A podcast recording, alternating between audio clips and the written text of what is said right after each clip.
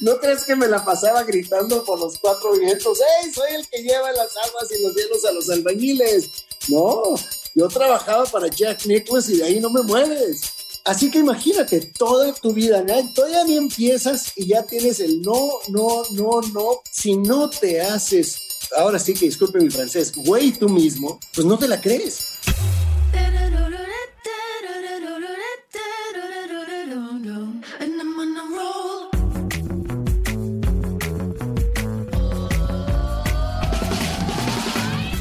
Hola, soy Fernando Trueba y esto es True Growth, un espacio para descubrir las historias de los emprendedores, ejecutivos y deportistas más destacados de México, España y Latinoamérica.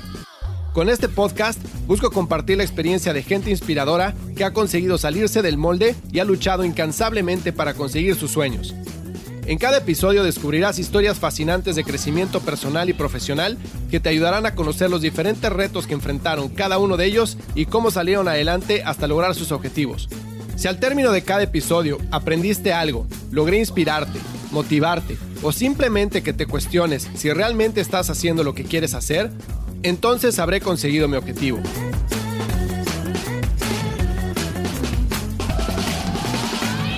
Hola, hola, ¿cómo están? Bienvenidos a un episodio más de True Growth. Hoy tengo como invitado a Agustín Pizá. Agustín es el CEO y fundador de Pizá Golf.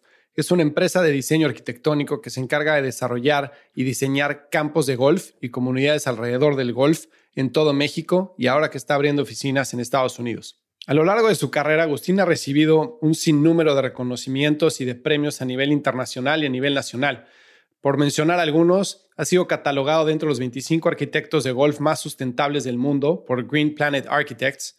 También ganó el Global Quality Award International Elite por trayectoria y liderazgo del Global Quality Foundation. Ganó el Premio Internacional a la Remodelación del Año por su trabajo hecho en 2014 por el Club de Golf Las Parotas en Huatulco, Oaxaca. Y fue reconocido por la revista Forbes como uno de los 100 mexicanos más creativos y más innovadores al lado de Alejandro González Iñárritu. Agustín ha diseñado los campos más representativos de golf de nuestro país, incluyendo el Chihuahua Campestre, Chabele, Pitch and Pot El Cortés, The Pit e incluso Vidanta junto con la firma de diseño americana de Jack Nicklaus. La historia de Agustín de verdad es increíble porque a mí lo que me encanta es que es alguien que ha logrado desarrollar una carrera sumamente exitosa alrededor de su pasión, de lo que realmente le apasiona. Y si lo piensan, pues la vida realmente se trata de eso, ¿no? Hay quien dice que si encuentras tu pasión, en realidad no tendrás que volver a trabajar un solo día en tu vida. Entonces, bueno, Agustín nos va a platicar cómo encontró su pasión, cómo logró desarrollar un negocio alrededor de ella, cómo se inició en el desarrollo de campos de golf, cómo fue su experiencia trabajando con Jack Miklaus y muchas cosas más. Te recomiendo que te quedes hasta el final de este episodio está realmente increíble. Si no lo has hecho aún, dale follow en Spotify, subscribe en Apple Podcast o donde sea que nos estés escuchando y ve a truegrowthco.com diagonal podcast y suscríbete a nuestro newsletter para recibir información para implementar estrategias de crecimiento acelerado en tu negocio. Esto es True Growth. Recuerda que el verdadero crecimiento se da cuando logramos expandir nuestros propios límites. Agustín, qué placer tenerte en el programa. Muchísimas gracias por tomarte el tiempo. Fernando, es un placer, qué gusto, la verdad. Ya teníamos tiempo queriéndola programar, así que feliz, feliz de estar aquí. No, hombre, pues la verdad es que soy un gran admirador tuyo porque si algo me gusta es la gente que puede cumplir ese sueño de esto es lo que quiero hacer de grande. O sea, en mi caso, y, como tú mencionabas en, en tu plática de TED, yo quería ser deportista, ya sea futbolista o tenista, ¿no? Y este, la verdad es que pues no tenía los dones tan que necesitaba para hacer como una vida lucrativa al respecto. Entonces jugué mucho tiempo y llegué a cierto nivel, pero nunca pude destacar, ¿no?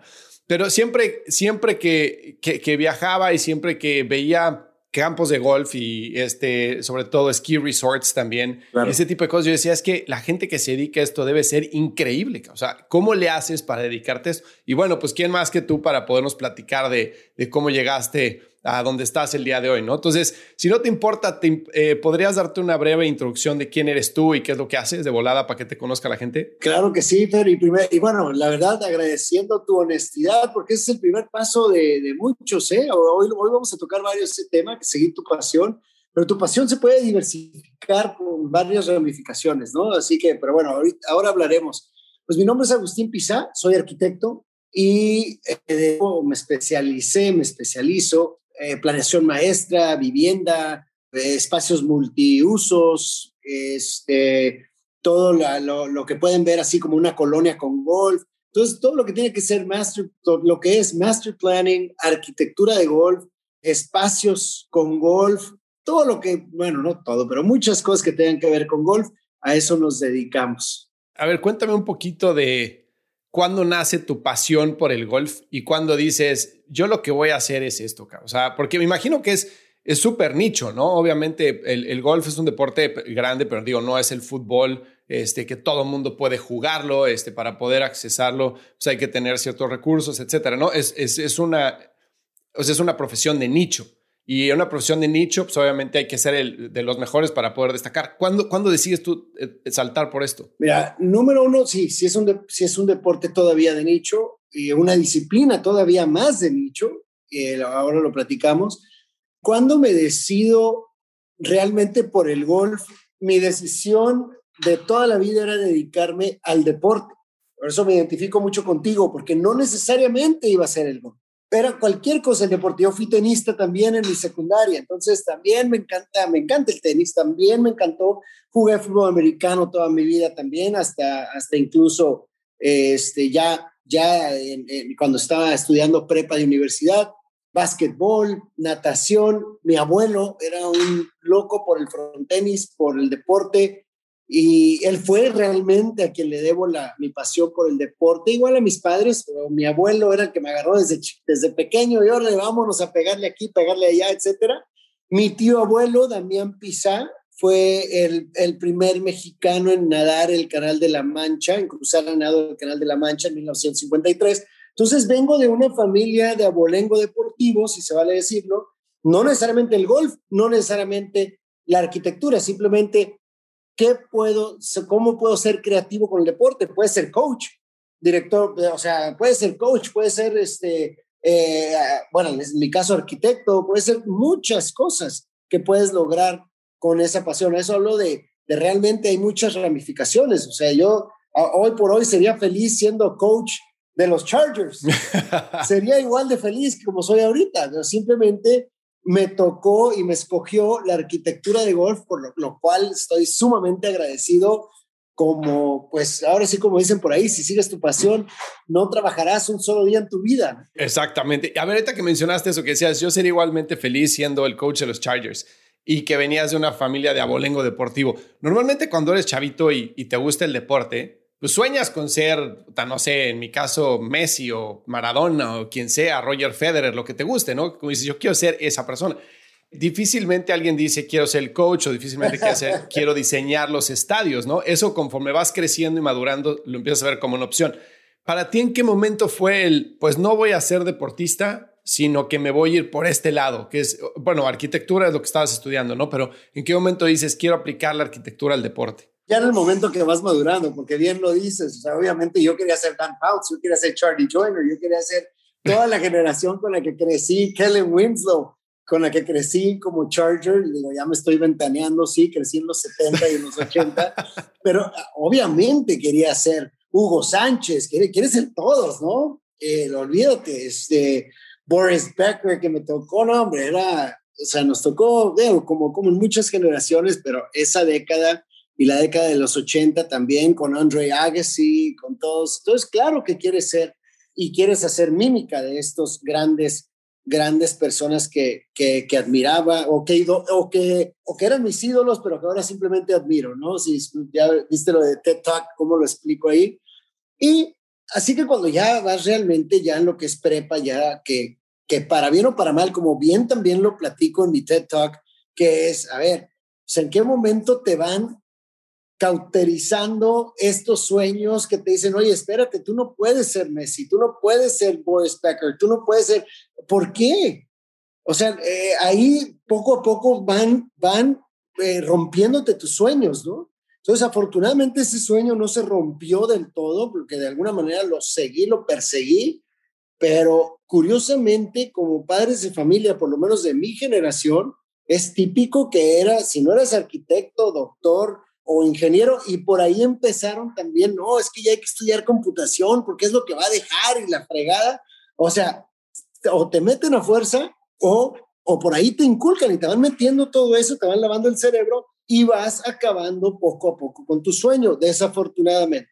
Ahora, con eso dicho, pues, mi sueño de arquitecto, realmente no hay ni un arquitecto en la familia, entonces también ese sí lo fui y desde quinto de primaria ya, ya, eh, ya sabía que quería ser arquitecto, curiosamente.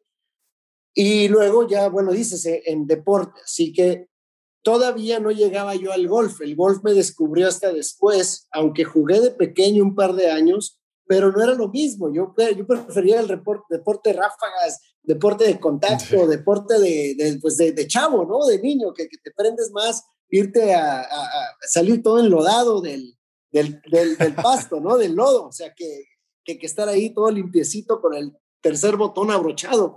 O sea, así que así crecí y, y, ya fue realmente hasta que me graduó de, de arquitectura, que me fui a trabajar, estaba en Tijuana, en mi ciudad natal, y retomé el golf.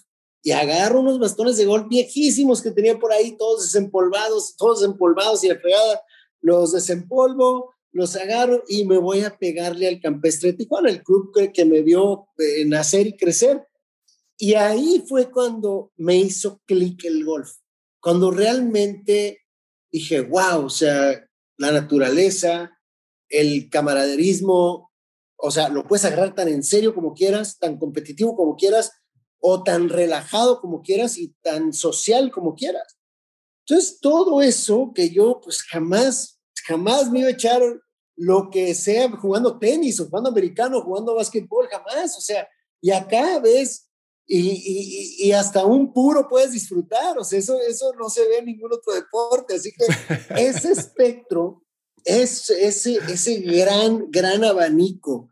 Yo imagino que igual que tú, somos muy competitivos y nos gusta. Entonces, cuando yo juego golf, especialmente solo o con me, realmente me trato de enfocar y trato de competir porque es la belleza también del golf con uno mismo, eh, contra la naturaleza, ¿no? Pero cuando voy con mis amigos, soy el más feliz del mundo tirando la bola por todos lados. ¿eh? No me importa en lo absoluto. Así que eso es, eso es parte, ya cuando me hizo clic realmente fue, fue en esa, eh, después de graduarme, una persona muy cercana a mí trabajaba o conocí a alguien que trabajaba para Jack Nicklaus. Y ahí es donde entra el conecte, la recomendación y el tengo que seguir esta vocación, sí o sí, háganse un lado. Entonces, así es como empiezo. Esto estamos hablando del 98.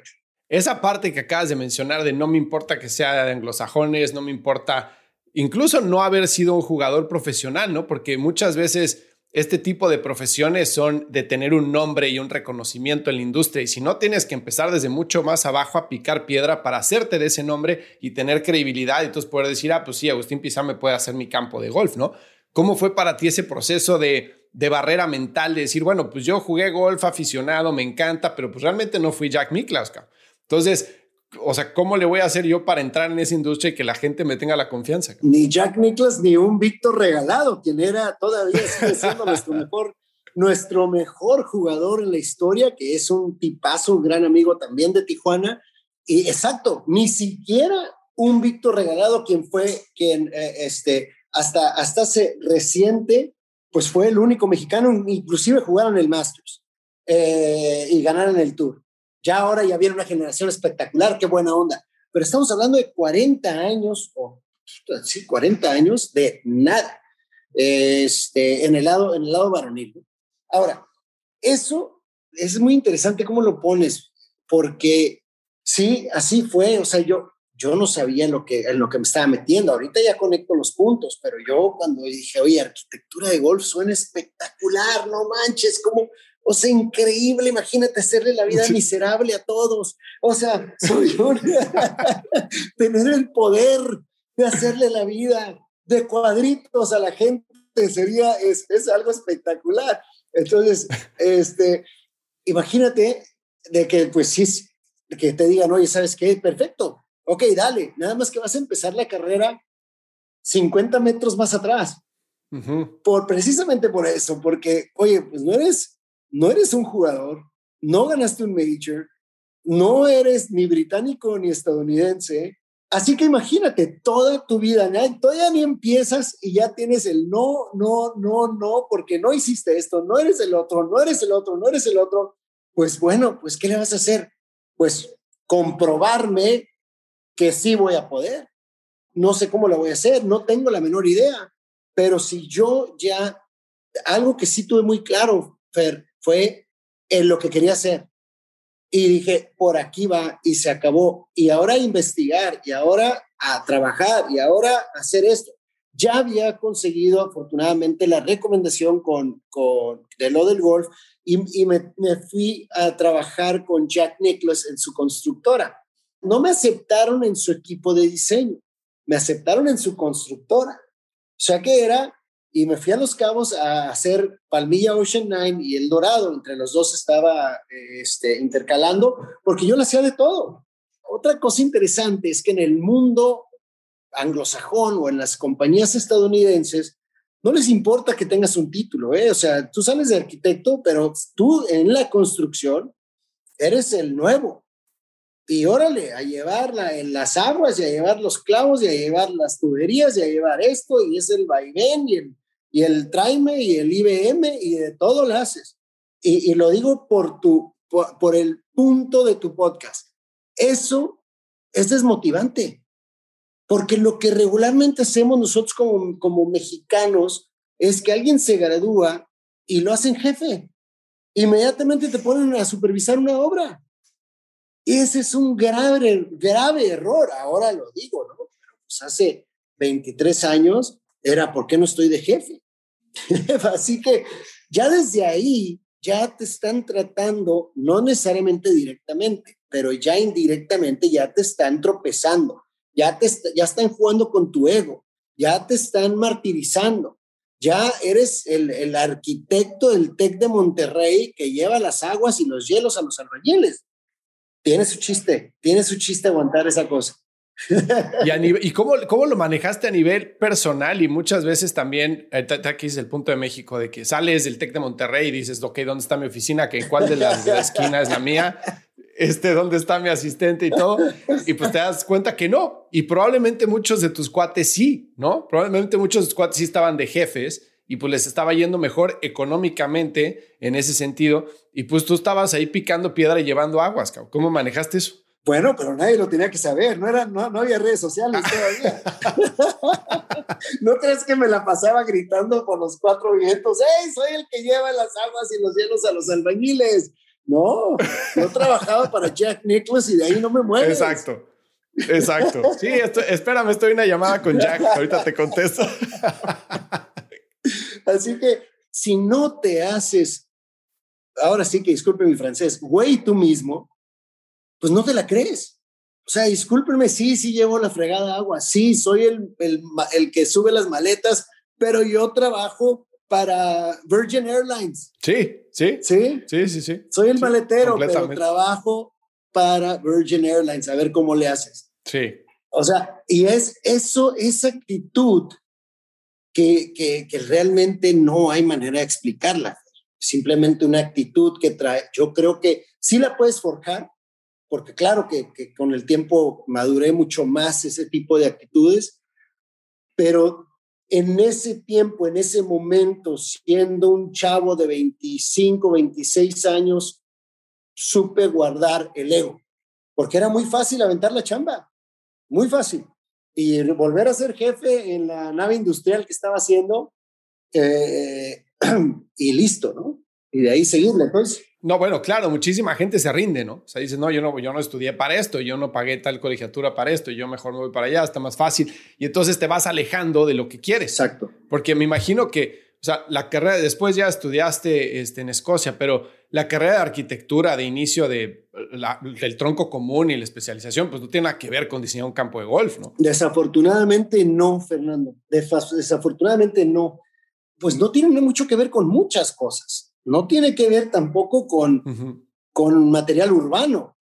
No te dan una, una realmente ni una probadita de un diseño urbano per se como debe de ser, ni tampoco de una planeación maestra, vivienda con golf.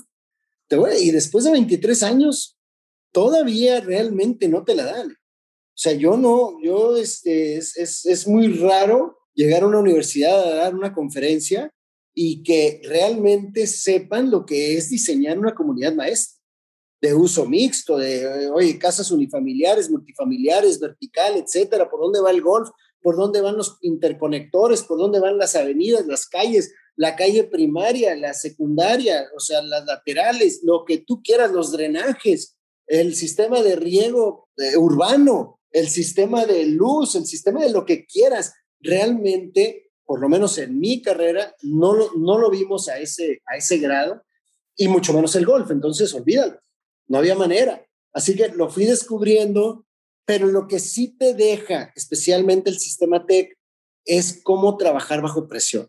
Yo aplaudo mucho el sistema TEC, no necesariamente qué nos enseñaron, bla, bla, bla, que eso no importa, eso puede cambiar, pero el sistema, por lo menos en el campus Monterrey, siempre fue muy, muy atinado a las lecciones de vida que yo tenía que aprender. Así que por ese lado, la verdad, estoy sumamente orgulloso de ser Exatec porque sobreviví el sistema, así es como le digo. así que de ahí, pues vas descubriéndote como cualquier otra persona que tengo colegas ahora que son súper exitosos en interiores. Eh, y no es como que recibimos el semestre de arquitectura de interiores. También se fueron por ahí. Otros que diseñan cocinas espectaculares. Entonces ya vas agarrando tu nicho. Yo me fui por la arquitectura horizontal, si, este, para describirlo de una manera, y me fui por el lado del, del golf. Ok. Oye, cuando estabas cargando agua y llevándole los materiales de aquí para allá, una cosa que te decías era, yo trabajo para Jack Nicklaus, estoy construyendo un campo de golf, me imagino, pero en tu mente, ¿qué tipo de pensamiento, coco wash, meditación te hacías para decir, yo voy a llegar a ser el Jack Miklaus, pero, o sea, voy a hacer mis propios campos de golf, mis propios desarrollos. ¿Cómo veías ese gap en donde estabas y a donde querías llegar? Eso, eso fue lo que me motivó a seguir adelante. En, ah, no sé si qué tanto conozcas o conozcan Los Cabos, pero Los Cabos sí, sí conozco. es de noviembre a marzo, las noches son gélidas. ¿eh? O sea, es, y entonces nosotros entramos a las seis y media de la mañana. Entrabas con chamarra de esquí, con todo, nada más se te veían los ojos. O sea, es un frío congelante. Claro, a las 10 de la mañana ya no sabes ni qué hacer con tantas cosas, ¿verdad? Porque, pero, pero es el estilo desértico, desértico de de veras. Así que desde ahí era como que qué fregados estoy haciendo aquí, porque al final es puro labor, puro constructor, puro, puro, todos los, todos los trabajadores con unos talentos espectaculares, que es que eso era también otra de mis motivaciones. Yo estaba aprendiendo del suelo completamente para arriba, o sea, nadie me iba a contar y es una de mis ventajas competitivas hoy en día. No hay constructora, con el debido respeto a las constructoras que me estén escuchando, pero a ver si me quieren refutar adelante, que me cuente algo hoy en día. No existe. Y en parte también, eh, este, pues eso ha sido algo que me que una ventaja competitiva enorme hoy en día. Sin embargo, o volviendo a lo que a lo que preguntas, otra motivación era que yo le estaba aprendiendo a los shapers. Y hoy en día uno de mis shapers, shaper es el que da las pinceladas con el dozer, con el bulldozer. Y es quien interpreta mis planos o nuestros planos, interpreta nuestras instrucciones, interpreta todo y él es el pincel realmente en el suelo. Y uno de, los shapers que conocí desde Palmilla hace 23 años, es mi shaper ahora. Así que es una gran, gran, gran historia también esa, porque pues les ha gustado mucho mi arquitectura, mi dirección, ahora sí que como coach, porque eres coach, eres arquitecto, eres todo, tienes que motivar a la gente.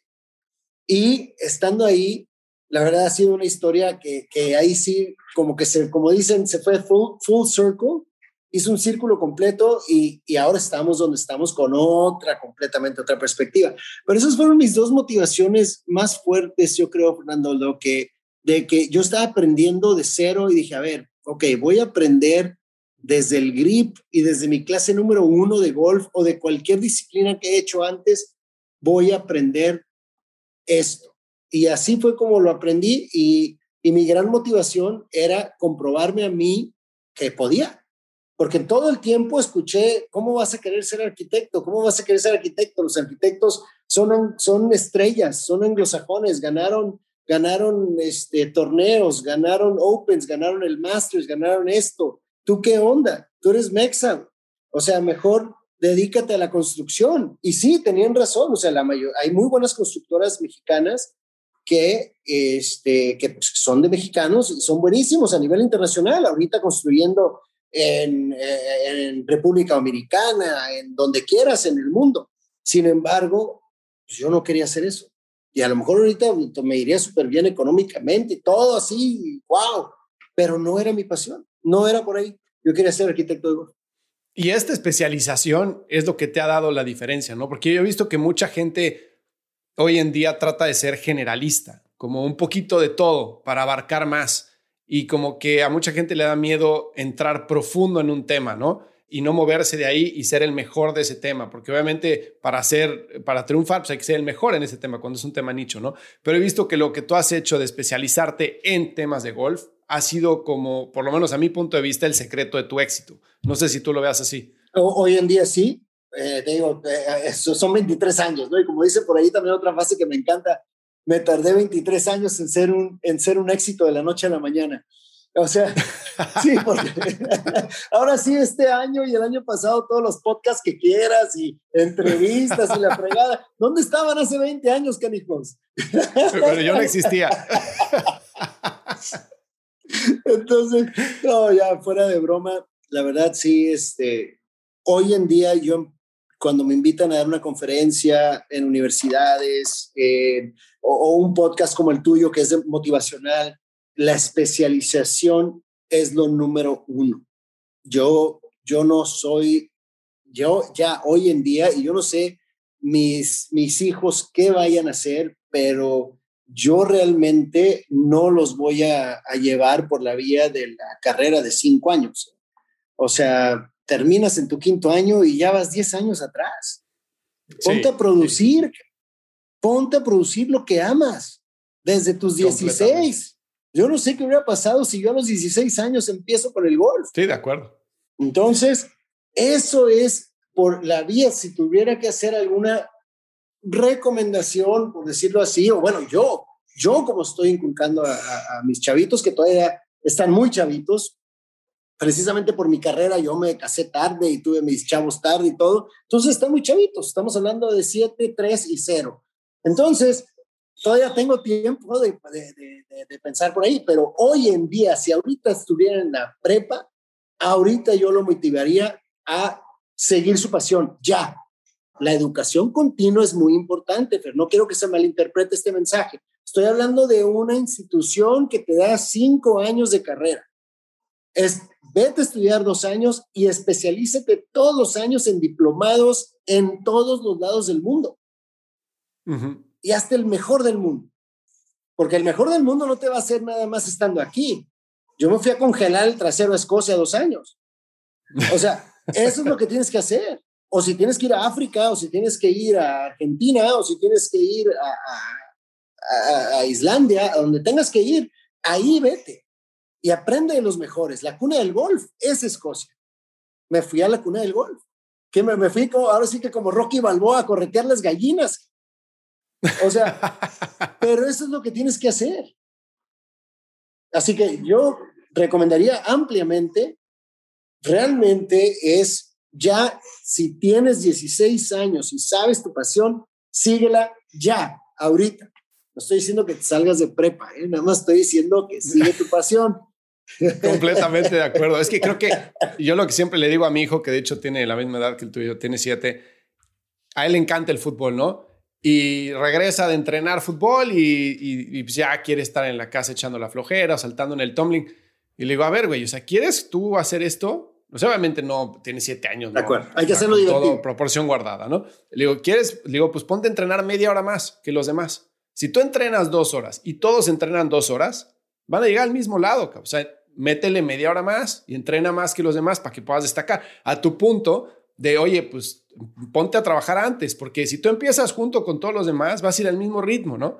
Entonces, si quieres destacar, pues tienes que empezar a cortar tiempos, tienes que empezar a meterle más horas de trabajo antes que los demás, porque si no, pues vas a estar llegando al mismo lado. Completamente de acuerdo. Me encanta esa parte. Oye, ¿y cuál fue tu primer campo? O sea, ¿cuál fue, eh, eh, si, si voltearas hacia atrás, cuál dirías que fue el punto de inflexión de tu carrera? Uy, yo creo que he tenido tres hasta ahorita donde vamos. Número uno, bueno, dejando aparte cuando me fui a trabajar para Jack Nicklaus, ¿verdad? O sea, ese, es como sí, claro. Eh, porque te conté la parte, pues a lo mejor chusca o lo que sea, y de partirte el queso. Pero a las dos semanas teníamos caminata con Jack Nicklaus. Bueno, no teníamos, me huele a manada. Tenía, tenían los directores este, y los dueños y el cliente y todo, caminata con Jack de diseño. Iban a caminar los 18 hoyos, unos en breña, otros ya a medio camino, otros con drenaje, otros con, con riego y otros ya terminados. Entonces, imagínate ese recorrido. A mí me subieron y me colaron mis directores porque sabían de mi sueño. Entonces, también sin el apoyo de eso, la persona que soy yo ahorita, soy un poquito de todos. De ese director que aunque me daba carrilla, me decía, la fregada, te vas a, a, a repartir los hielos, cuando realmente llegaba una oportunidad, como llegaba Jack un par de días a hacer los recorridos, él, aunque fuera manejando la camioneta, que de hecho así, así fue, me dice, te voy a meter de chofer, pero te vas, vas a estar escuchando todo lo que dice Jack. Entonces, fuera de los directores y los clientes, nadie estaba ahí más que yo. Así que, qué bárbaro, o sea, qué, qué manera de decir, hey, vente para acá. Entonces, ese tipo de cosas, cuando alguien ve, cuando alguien que realmente te quiere ayudar, que, que, también existen y están allá afuera, va a hacer ese tipo de gestos. Y ese tipo de gestos, ese, esa estupidez tan pequeñita, yo la agradezco y la aprecio muchísimo en mi carrera. Que también es la actitud que pongas, porque te dicen, oye, vente a manejar. Claro, voy, pero voy a estar sí. por oído, oído parado, aprendiendo, absorbiendo todo lo que pueda en el momento que pueda, ¿no? Exacto. Entonces, eso es, eso es como que lo número uno, ¿no? Cómo empecé, cómo di el primer, cómo puse mi pie en la puerta. Ya de ahí, uno de mis parteaguas fue mi primer diseño como solista, mi primer diseño, no, todavía todo como, como con mi firma, que fue en 2006. 2006 abrí Pisa Golf, también igual, aventándome al precipicio a ver qué pasa, con un sentir claro de que me estaba apostando a mí. Si yo estoy tirando mis dados a mí, yo sé que voy a ganar. O sea, yo me metí a arquitectura de golf para llegar a ser el número uno del mundo, si es que hay tal cosa. No me metí a competir ni a pasarme la vida. Bueno, no me metí nada más por, por, por participar, perdón. No me metí a participar a la liga. O sea, yo sabía que quería jugar en la Premier y que de ahí todavía la quiero ganar. Pero bueno, eso ya es, por eso se le llama carrera, que realmente es un maratón. De carrera no tiene nada, ¿no? De este, claro, es un claro. maratón con un sí. sube y bajas y vuelves y subes y, te, y vas todo vendado y, y roto, y, y, pero ahí vas. Bueno, la primera fue en 2006, en 2008 2006 me tocó trabajar para Puntamita y me reencontré con Jack Nicklaus. Fue mi primer chamba, mm. Puntamita, quien nos contrata como project managers para llevar a cabo la, el cuidado de la calidad y los dineros, etcétera, uh, para Jack Nicklaus. Fue nuestro primer cliente. Entonces, feliz de la vida, imagínate eso. Así que en 2008, realmente el primero en, en realmente contratarnos para hacer un diseño fue el campestre de Tampico nueve hoyos que ya existían, es el segundo campo de golf más antiguo de México. Nueve hoyos que ya existían, que tienen de, que ya tienen obviamente más de 100 años, y nueve hoyos nuevos que los íbamos a construir sobre unos lagos, sobre unos, perdón, sobre unos islotes de conchilla que salieron del dragado del lado del lago de Chairén. Entonces el lago, como es para pescadores, etcétera, tiene, hay mucha producción, pues con un dragado y sí, mandamos a hacer las, los islotes y ahí existen seis hoyos más otros que ya estaban acá de este lado. El hoyo 17, que es el que se ve desde la Casa Club, todavía hasta la fecha Brandon Chambly, quien es de analista de Golf Channel, se fue para atrás con ese diseño, por ahí a, ver si después lo pueden ver. De hecho, está en nuestro website, pisagolf.com, ahí en, en Tampico. Fue el primer parteaguas, el primer punto de inflexión. El segundo, pasaron algunos años y en 2000, 2012, 2003, bueno, en pláticas desde 2012, me invitan eh, Grupo Salinas, el señor Ricardo Salinas, a quien también aprecio, eh, admiro y, le tengo muchísimo cariño a él y a toda su familia, porque le apostó al Mexa. Igual que Tampico en aquel entonces, me dice en una entrevista, él ya estaba viendo a los grandes, a los normales, para rediseñar el campo de Huatulco, el de las parotes, que lo había agarrado a concesión y lo iba con la condición de hacer, de llevarlo a clase mundial. Y así fue. Y estaba entrevistando a los, a los normales, a los grandes, y en una ocasión me dice, Pisa, ¿cómo ves? Y me escribió en uno de mis planos que dice Mex-I-Can, Mexican, Mex-I-Can. Y me dice, ¿qué onda? ¿Te lo avientas? Y yo, vas, claro.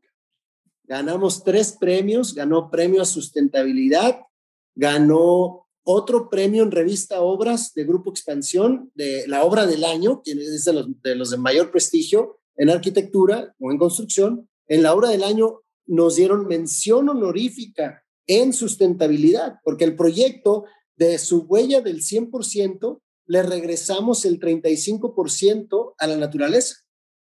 Lo hicimos más natural, como tipo escocés, como más completamente, le metimos pastos altos, corredores biológicos, etcétera. Entonces creamos un microsistema mucho más interesante y, y, que lo que existía, que fue el primer diseño por el respeto debido que se diseñó eh, a finales de los 80, principios de los 90, bueno, finales de, los 80, perdón, para detonar Huatulco. Pero se hizo con otra mano. Entonces tuvimos esa oportunidad y ganó también el segundo lugar a nivel global, que fue también algo, lo primero que, la primera cosa que nos puso en el mapa global, ganó segundo lugar o medalla de plata en remodelación del año a nivel mundial, compitiendo contra Jack, contra Gary, contra todos los grandes y todos los grandes arquitectos europeos y estadounidenses. Quedamos en segundo lugar después de Buffalo Country Club en Nueva York, fue el que quedó en primer lugar. Entonces, Huatulco, Oaxaca, un campo en México, diseñado por un Mexa, quedó en segundo lugar a nivel global como la mejor remodelación del año 2014. Oye, a ver, una cosa, porque obviamente cuando empieza, cuando está puntamita, tu primer proyecto es un project management, pero después viene el primer diseño que es tan pico. Cuando estás empezando un, un negocio, muchas veces hay emprendedores que dicen, voy a sacrificar profit con tal de agarrar la chamba y le voy a meter todo lo que tengo para que esa chamba después que me genere más negocio. O sea, que hable de mí ese trabajo. Este, hay muchos otros que dicen, no, nunca debes de sacrificar profit, siempre debes de posicionarte en el mercado con tu costo como va a ser hacia adelante, porque si no, se va a correr la voz de que lo hiciste barato y entonces todo el mundo te va a querer negociar barato. ¿Tú cómo hiciste el approach a esa primera obra?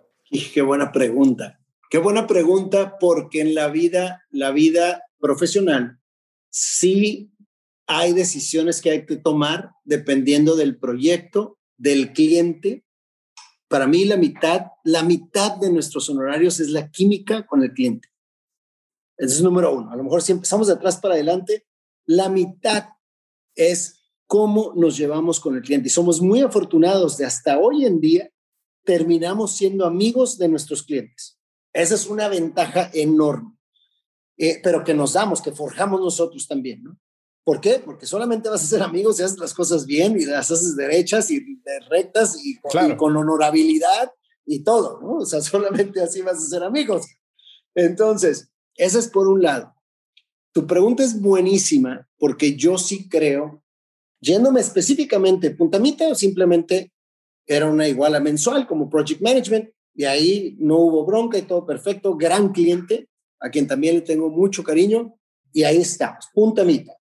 Tampico, o sea, sí nos fuimos por el costo normal de el mercado al nivel en el que estábamos con el debido respeto para nosotros. O sea, no estábamos, no podíamos cobrar lo que un lo que un gran nombre en ese entonces te iba a cobrar, y tampoco podíamos competir con, por decir, los que ya son miembros o eran miembros del American Society of Golf Architects, porque todavía no teníamos esas credenciales. Estamos hablando de hace, estamos hablando de 2008, entonces estamos hablando de hace 13 años, que pues en 12, 13 años pasan un montón de cosas y más cuando vas, más cuando vas este, firme en lo que quieres. Entonces, cobramos normal porque sí hay algo que podría compartir con ustedes en base a lo que preguntas. Sí es importante saber dejar trabajos. Y para seguir tu pasión, sea con pagado o no bien pagado, no no bien pagado, lo que sea, tienes que estar dispuesto, ya lo he dicho antes, tienes que estar dispuesto a comer taquitos de frijol, taquitos de huevo, porque no siempre va a estar ahí. A lo mejor a veces tienes que hacer ese tipo de sacrificios y dar todo y demás para tu chamba. Entonces, en ese caso, y el ejemplo que yo pondría y quizá recomendación es, sí cobra, pero da más. O sea, cobras en tu rango normalito, en el mercado, ¿sí? Porque un error también es creerte diva. Entonces, ese es número uno, tacha eso. O sea, no, la fregada. ¿Sabes qué? ¿Cuánto cuesta esto? Pues el, el, el más caro, el medianito y el más bajo, ¿dónde te vas a poner? Donde sea, pero ahí en ese bracket. ¿Ok? Entonces, vamos, ya cobramos. ¡Pum! Entonces, ¿qué es lo que vas a hacer? Lo que, lo que yo decidí como mi firma es sí cobrar en un bracket, dentro del bracket, tampoco cobré caro ni nada, pero sí cobras, porque es importante. Como arquitectos caemos en el error, o como diseñadores gráficos, o como lo que tú quieras, caes en el error de no cobrar la chamba con tal de que te den la obra. Y eso está horrible, horrible, porque devalúas todo y te devalúas a ti. Entonces, eso es número uno para contestar esa pregunta que tenías o esa duda, eso no se hace. Ahora, no se hace al principio, no se hace porque de repente puedes tener algo que va a ser completamente un game changer, ¿sí? O sea, y vas a hacer ciertos sacrificios, sacrificios y vas a mover tu tablero de ajedrez. Pero eso es cuando ya tienes tú y ya estás en el ajedrez, no cuando estás afuera y no estás jugando y no tienes tus fichas. Entonces, ya cuando tienes tu ajedrez y lo tienes bien pulidito, ahí sí, ah, mira, sacrifico el peón o sacrifico el alfil, pero a ver, en tres movidas vas a, ya valiste. Entonces, ¿a, qué voy con eso, Fernando? De que lo que en ese momento la estrategia fue, y, todavía hasta la fecha es, es, vas a cobrar, lo que voy a sacrificar es mi utilidad o, o nuestros honorarios, porque vamos a dar más.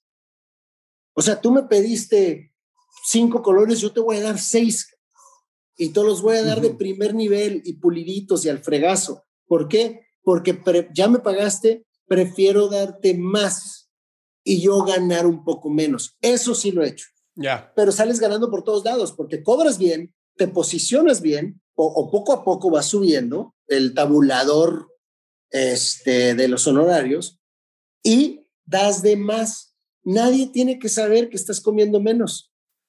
Sí, nadie tiene que saber que no te fuiste a Orlando, eh, que, que, te fuiste aquí a bucerías. No pasa nada, estás al fregazo.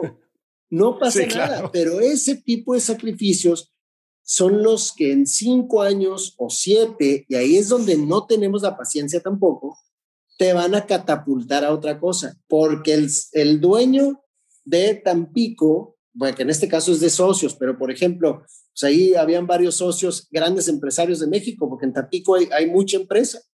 Y nada, este, entonces te van recomendando y te van recomendando, claro. pero es a fuego lento. Y ahí es donde también muchos caen. Es que es lo más difícil de, de tu negocio, y bueno, yo estoy en negocios de servicios profesionales también, es el con quién has trabajado, ¿no? Como que nadie quiere ser el primer güey que diga, le doy la oportunidad Dice, no, a ver, quiero tener un poco de validación de que vas en serio, de que sabes hacer las cosas, quién, con quién has trabajado, qué puedo ver, ¿no?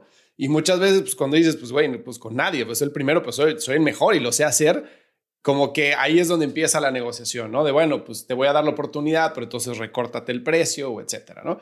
Y sí se vale, ¿eh? sí se vale. Claro que hay algunos que, que abusan del sistema, pero bueno, es como, es como típico de nosotros. Yo no lo hago también, es otra cosa que les invito a compartir. Tú que tienes micrófono y me encantaría que más gente se contagiara, pero vas y compras a la tienda Saks o a Nordstrom o a donde sea, o a una marca, Hugo Boss, si quieres directamente, y yo no veo a nadie pidiendo descuentos, pero vas aquí al sí, o vas aquí con, con, con, tu amiga o amigo que ya es modista y que, y que acaba de sacar unas prendas y que, oye, te voy a comprar, pero ¿cuánto me, cuánto me descuentas? Espérate, güey, o sea, págale, págale lo que vale su trabajo. Eh, eh, entonces, este, ahí estamos negociando con la pobre ceñito que está vendiendo las, los arroces con tu nombre o sea, no me friegues, me págale los cinco pesos. ¿Cómo que le quieres pagar dos? Sí, exacto. Entonces, tenemos un mundo al revés bastante chistoso. O sea, págale a la gente que, que, que tiene un negocio sencillo, un, su propio negocio, su propio changarrito, y pídele descuento al Oxxo, a ver si te lo da. Claro. Sí, o de, a ver, tú que haces campos de golf, oye, tú le vas a negociar la membresía al que se va a inscribir a este club. No, ¿verdad? Bueno, pues tampoco a mí. Exacto. Oye, ¿cómo ha cambiado tu proceso de diseñar, si es que ha cambiado en algún momento, de cuando empezaste, hiciste tan pico al siguiente, al siguiente, hasta el último que acabas de hacer? Siempre va madurando, Fernando. Es, es parte, pues, digo, realmente siempre va, madurando.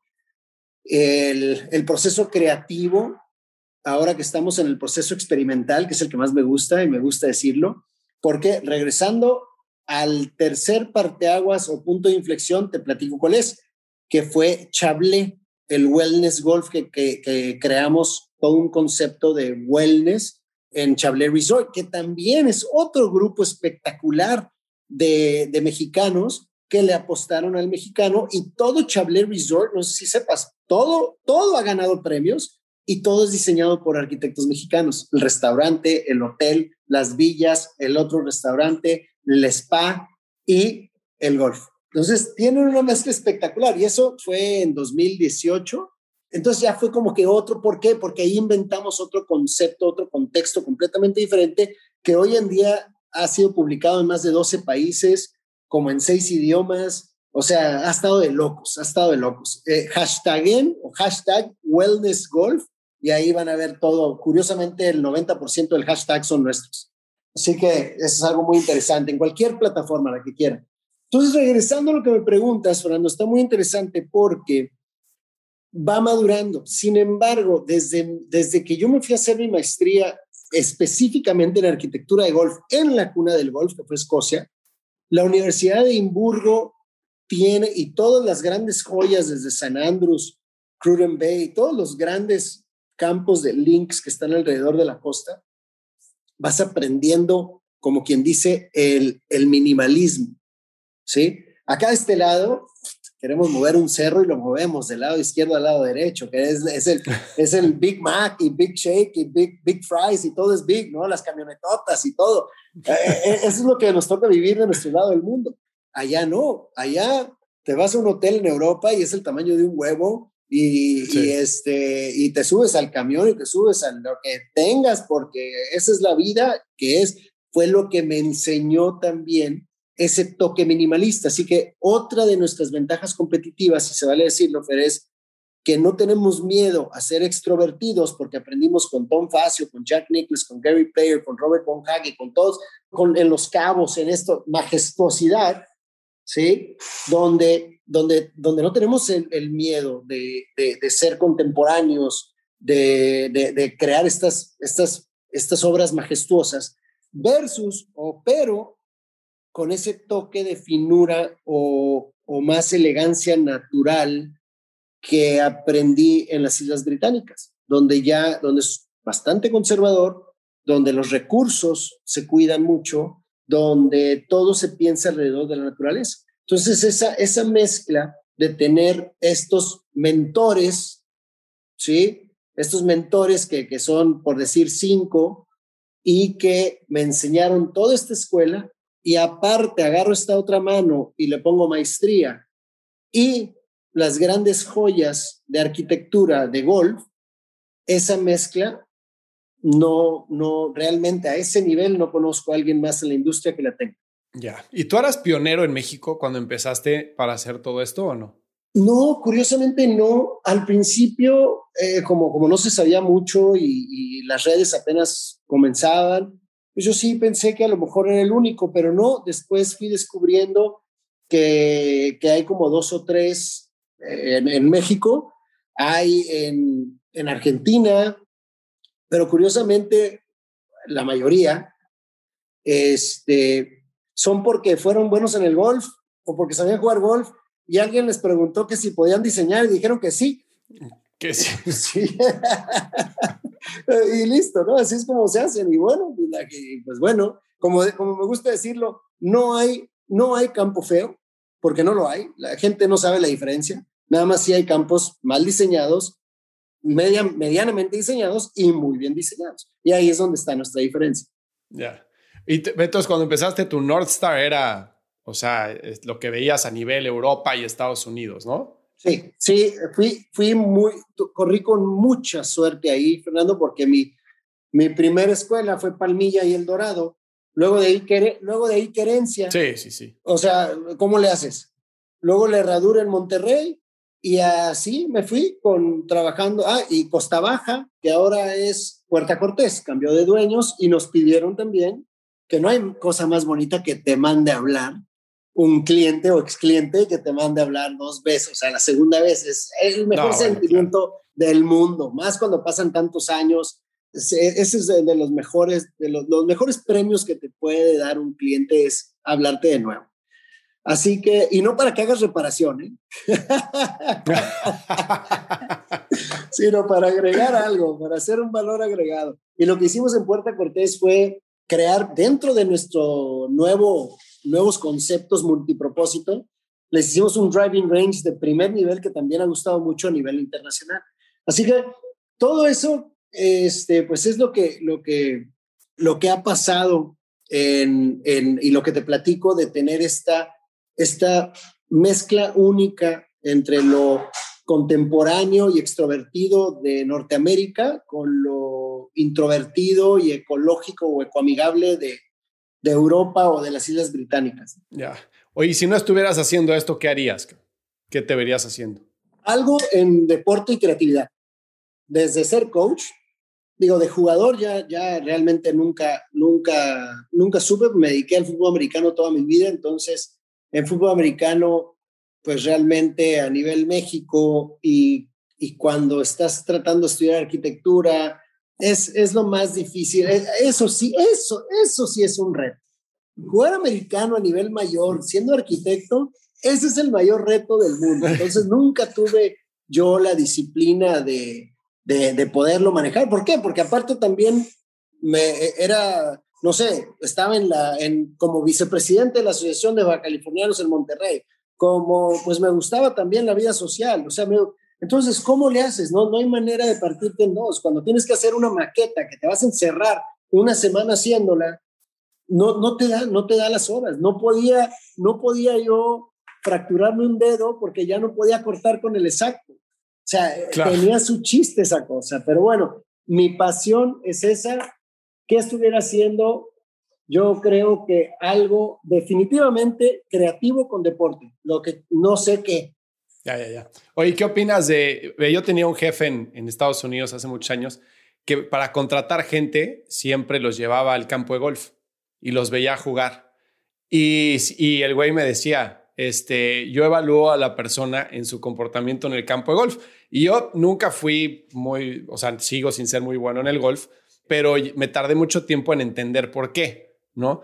Y era básicamente porque, pues, a ver, si tienes un lago enfrente y tienes un tiro de 180 yardas y tienes el, el viento en contra, te vas a lanzar al green o te vas a tirar un poquito más conservador cerca y, para, y sumarte un, tiro más, etcétera, ¿no? Entonces, como que medía el approach al riesgo de la gente y el riesgo calculado que podía tener para ver si los contrataba o no. Eh, ¿Tú qué opinas de esa analogía? Está buenísima, buenísima, me encanta. Y le voy a agregar, porque Tú lleva a una persona al campo de golf y le van a salir sus verdaderos colores. Y en parte es eso, en parte es eso, en parte es ver, oye, ¿cómo se, qué, qué hizo? ¿Hizo un layup o le dio con todo y dijo, madre, vámonos a ver, a cruzar el lago. ¿Cuál fue? Pero lo más importante es la actitud. Lo más importante es, si esa bola se fue al agua, ¿cómo actuaste? ¿Cómo recibiste esas noticias? ¿Aventaste el bastón de coraje? dijiste malas palabras, ¡eh! fuiste déspota con la, con la que llega a servirte los, los refrigerios, eh, cambiaste la actitud con tu caddy. ¿Qué hiciste? Eso es lo que quiero ver. Quiero ver tu actitud en la situación en la que te encuentras. Yo tengo una, una frase que fui armando también durante los años y es que tanto en la vida como en el campo de golf lo único que controlamos es nuestra actitud a la situación en la que nos encontramos. Entonces, llévalo a jugar golf, precisamente por lo que mencionas, por lo que te acabo de decir, y también quiero ver y quiero medir tu honestidad. Oye, te pusiste seis, pero realmente tiraste siete o ocho. Vi que pateaste la bola, moviste la bola. ¿Qué onda contigo? ¿Por qué voy a querer hacer negocios con alguien que veo que no es lo más honesto del mundo. O al contrario, completamente. Tú dices, oye, Juan, ¿qué onda? ¿Qué te pongo? ¿Cinco? No, fíjate que doble, doble pegué a la bola allá atrás, no te diste cuenta, es un seis. dices, ay, güey, ok, perfecto, va. Y ves que pega y pegó un mal tiro y se fue al agua y dice, ah, qué mala onda, ok, lo que sigue, va, pum. Y se enfoca y el segundo lo tira y lo mete y lo sube al green esa es la actitud que estás buscando. Tú estás buscando honorabilidad, estás buscando eh, espíritu deportivo, estás buscando todas esas virtudes que te inculque el golf o te saca, te las saca. Vas, vas, tengo conocidos, amigos no voy a decir porque lo más seguro es que no sean mis amigos, pero conocidos que avientan bastones o le pegan al, o le hablan déspota al del carrito, lo que tú quieras, y es como que, ay, güey, o sea, aquí, para mí, para mí eso es alarma, alarma, alarma naranja, alarma roja, ¿no? Alerta. Así que yo para mí, mira, sí, qué buena onda, estamos jugando golf, pero ya no me interesa realmente nada más. Eso es por un lado. Y por otro lado, aquí en Pisa Golf, algo que sí hago y trato de hacer, no siempre se puede, pero cuando existe la posibilidad, con mi gente clave, no, a mí no me importa que hayan sacado dieces en arquitectura o en lo que, en lo que estemos este, jalando. O sea, es, ¿qué hiciste de actividad extracurricular? Fuiste presidente de aquí, fuiste mesa directiva de acá, pero principalmente de un deporte organizado. No deporte intramuros, no es de que te ibas a jugar básquet a la calle todas las tardes. O sea, ¿qué hacías a nivel de deporte organizado.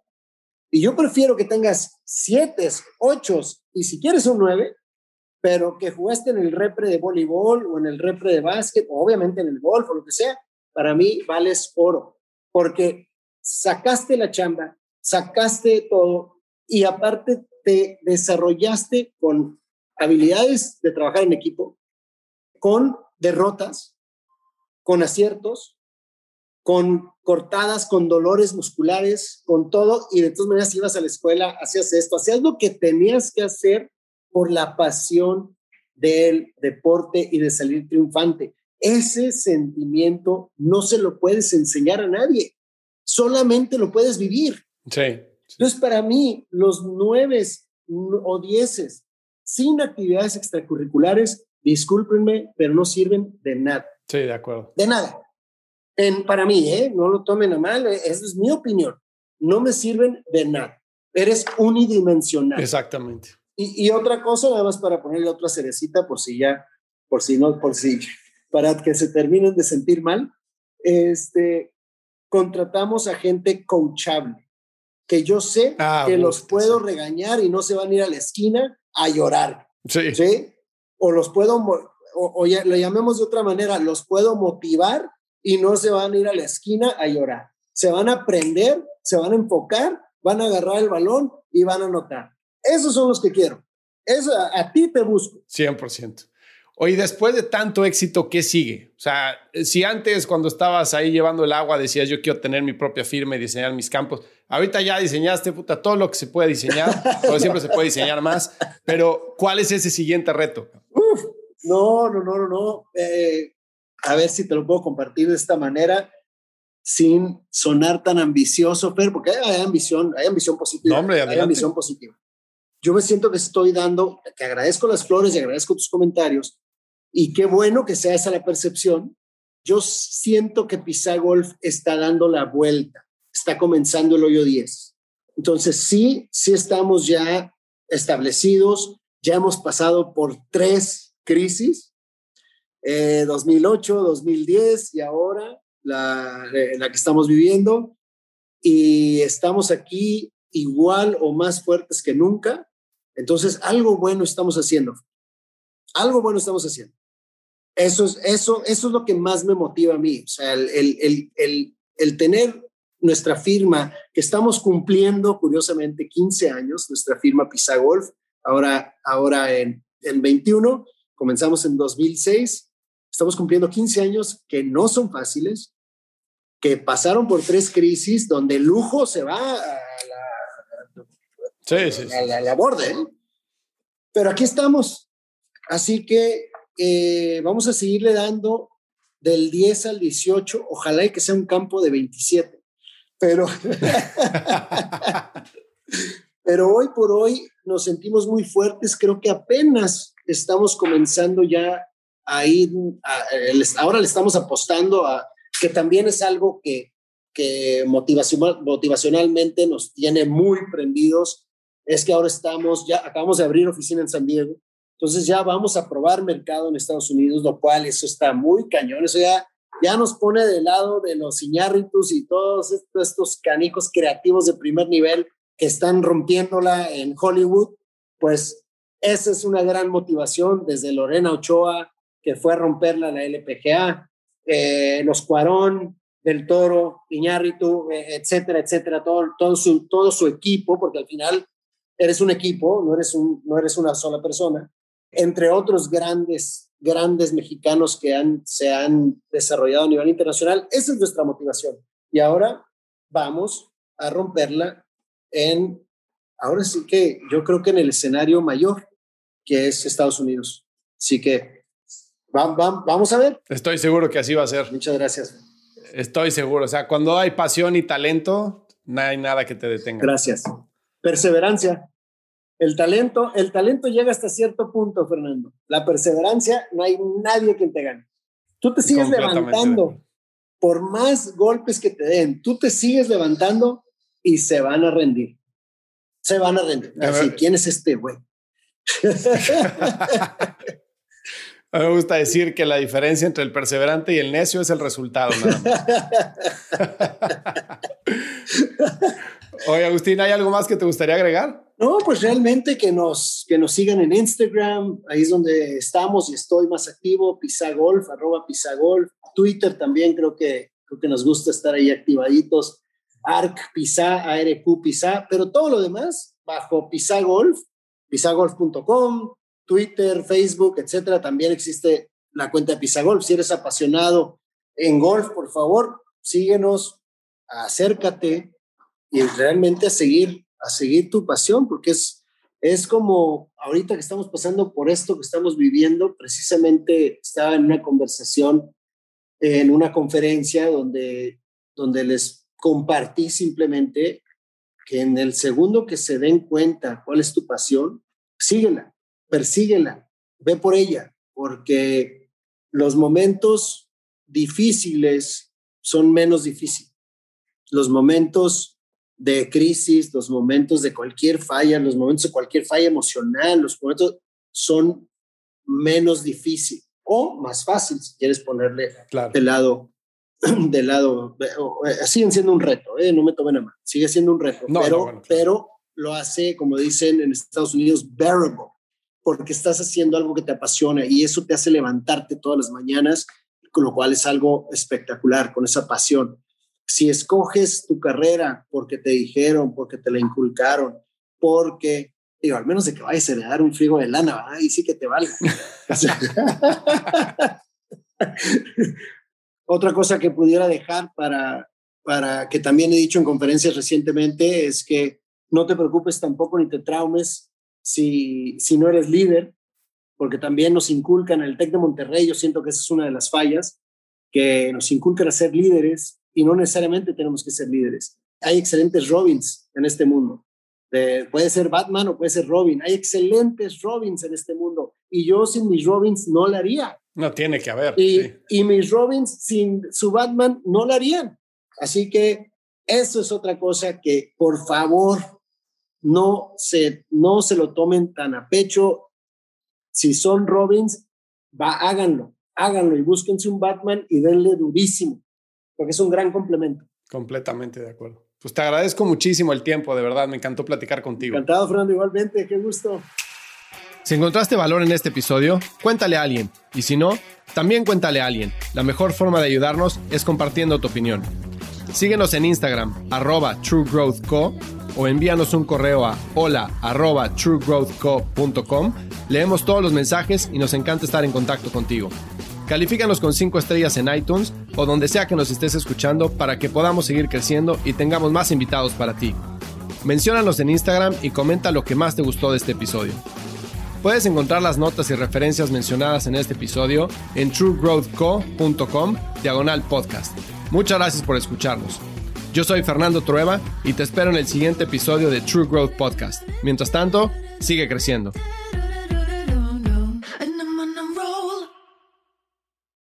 With lucky landslots, you can get lucky just about anywhere. Dearly beloved, we are gathered here today to. Has anyone seen the bride and groom? Sorry, sorry, we're here. We were getting lucky in the limo and we lost track of time. No, Lucky Land Casino, with cash prizes that add up quicker than a guest registry. In that case, I pronounce you lucky. Play for free at LuckyLandSlots.com. Daily bonuses are waiting. No purchase necessary. Void where prohibited by law. 18 plus. Terms and conditions apply. See website for details.